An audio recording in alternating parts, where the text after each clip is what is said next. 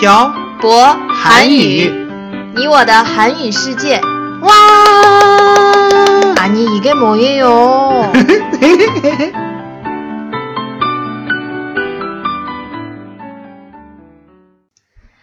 안녕하세요. 빡빡 한국어의 小博 쌤입니다. 안녕하세요 여러분 빡빡 한국어의 연동 쌤입니다. 연돈쌤, 네. 이번에 한국에 가서 결혼식 준비하면서 음, 연돈쌤 친구들을 많이 만나잖아요. 그랬죠? 연돈쌤 친구들 중에 저한테 존댓말을 하는 친구들도 있고 반말을 하는 친구들도 있었잖아요. 음, 예전에 몇 번 봤었던 친구들은 태태 씨한테 반말하고 음, 처음 본 친구들은 존댓말 썼잖아요. 왜요? 존댓말 안 써서 기분이 나빴어요? 그런 거 아닌데. 음, 중국에는 존댓말이 없어서 태태 씨 친구들이 저한테 존댓말 안 쓰잖아요. 안 쓰는 게 아니고 못 쓰는 거죠. 음, 존댓말이 없으니까요. 음, 그러네요. 그러고 보니 태태 씨 친구들은 태태 씨랑 동갑이 아닌 사람이 더 많은 것 같네요. 그럼 연돈쌤 친구들은 전부 다 연돈쌤이랑 동갑이죠? 네. 음, 한국에서는 어떤 사람을 친구라고 불러요? 음, 보통 같은 연도에 초등학교에 입학한 사람들을 친구라고 불러요. 그럼 나이가 한 살 어려도 친구예요? 사실 동갑이 아닌 친구들도 많아요. 그러면 어떻게 구분해요? 음, 한국은 3월에 새로운 1학기가 시작돼요.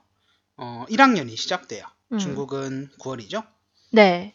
지금은 없어졌지만 제가 초등학교에 입학할 때만 해도 1월이나 2월에 태어난 아이들은 1년 일찍 학교에 입학했어요. 어, 그렇구나. 음, 제 동생이 93년 2월에 태어났거든요. 음. 그래서 92년생들하고 같이 초등학교에 입학했어요. 중국에도 그런 거 있어요. 저도 2월에 태어나서 1년 일찍 학교에 입학했어요. 음, 그랬구나. 그래서 태태 씨 동창들 중에 저랑 동갑이 많았던 거군요. 연돈쌤보다 나이 많은 사람들도 있어요. 음, 지난번에 태태 씨 친구를 제 친구들에게 소개시켜 줄 때 재미있는 걸 발견했어요.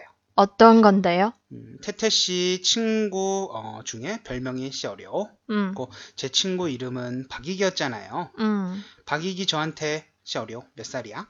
라고 음. 물어봐서 제가 우리랑 동갑이야 라고 대답했어요. 음. 그리고 나서 셔려가 태태 씨한테 어, 우리 아종 쉐강다야 라고 음, 물어봤어요.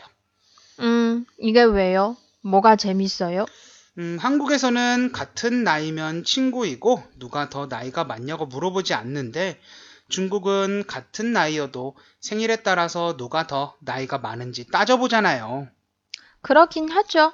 음, 예전에 태태 씨 친구 셔리오를 음, 만났을 때도 저한테 내가 더 나이가 많네 라고 해서 제가 셔리오한테 리오지에라고 어, 불렀는데 엄청 화냈잖아요.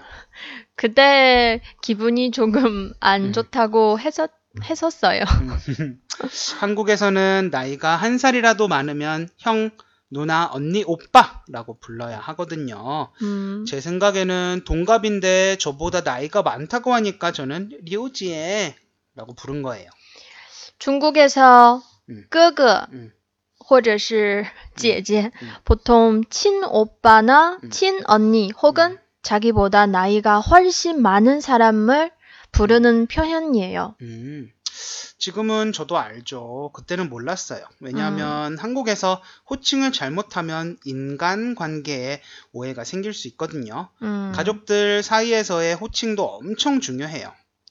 지난번에 음. 연돈쌤이 저희 어머님, 아, 어, 아버지, 아, 어머니, 아. 아버지를 어떻게 불러야 되냐고 물어봤잖아요. 네. 한국에서는 제가 태태 씨 어머님, 어머니를 장모님이라고 불러야 하고, 태태 씨 아버지는 장인어른 이렇게 불러야 하거든요. 그래요? 음, 그리고 보통 장모님하고 장인어른이 딸의 남편을 서방, 정말, 음, 무슨 무슨 서방이라고 불러요. 음, 보통 이름을 부르지 않아요. 그렇구나. 음, 태태 씨 부모님은 태태 씨 언니의 남편 이름을 막 부르잖아요.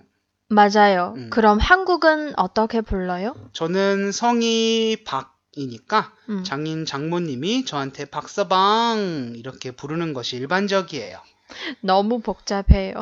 한국에 살기 너무 힘든 것 같아요. 사실은 태태 씨가 형수님, 재수 씨, 도련님, 매형, 매제, 아주버님 등등 응. 진짜 많아요. 어, 올케, 형님 이런 것도 다 외워야 돼요. 너무너무 복잡해요. 음, 청취자 여러분은 잘 이해하지 못하실 것 같은데 지난번에 제 친구가 결혼을 한 뒤에 있었던 일이 있었어요. 뭔데요? 음, 제 친구 이재환이라는 친구가 안용호라는 친구의 여동생과 결혼했잖아요. 그랬죠? 이재환은 누나가 하나 있는데 우리는 어릴 적부터 누나 누나 이렇게 불렀어요. 음. 이재환하고 안용호의 여동생하고 결혼을 한 뒤에 이재환의 누나가 안용호를 사돈총각이라고 부르더라고요. 너무 웃겼어요. 사돈 총각? 음. 이게 뭐예요? 어, 가족이 결혼을 한 상대방 음. 가족을 사돈이라고 해요. 음, 그리고 총각은 결혼을 안 한 남자예요. 그래서 이재환의 누나가 안용호한테 사돈총각이라고 부른 거예요. 이게 재밌어요? 음, 우리가 생각하기엔 정말 재밌는 거예요. 예전에는 용호야, 용호야 이렇게 불렀었는데 지금은 가족이 되었으니까 사돈총각이라고 부르는 거예요. 아, 그렇구나. 음, 우리도 결혼했으니까 태태 씨가 제 동생을 도련님이라고 불러야 하는 거예요. 알겠죠? 알겠어요. 호칭 안 틀리도록 노력할게요. 음, 네. 오늘은 한국의 호칭에 대해서 알아봤습니다. 한국에서는 어떤 사람과 처음 알게 되면 호칭부터 정리를 하고 가족들 사이에서도 호칭이 아주 중요합니다. 중국은 호칭이 좀 자유, 자유로운 것 같습니다. 가족 사이에도 친한 사이라면 이름을 부르는 일이 많은 것 같고 한국에서는 누나, 형, 언니, 오빠 앞에 이름을 붙이는데 중국은 따지에, 따그, 얼지에, 알그 이렇게 부르는 경우가 대부분인 것 같네요. 오늘은 여러분의 호칭에 대한 에피소드를 댓글에 남겨주세요. 예를 들어 처음 보는 친척을 어떻게 불러야 할지 모른다거나 하는 이런 에피소드 말이에요. 그럼 오늘 내용은 여기까지 하겠습니다. 지금까지 빡빡 한국어의 셔보쌤과 연동쌤이었습니다. 들어주신 분들 감사합니다. 다음에 봐요. 안녕.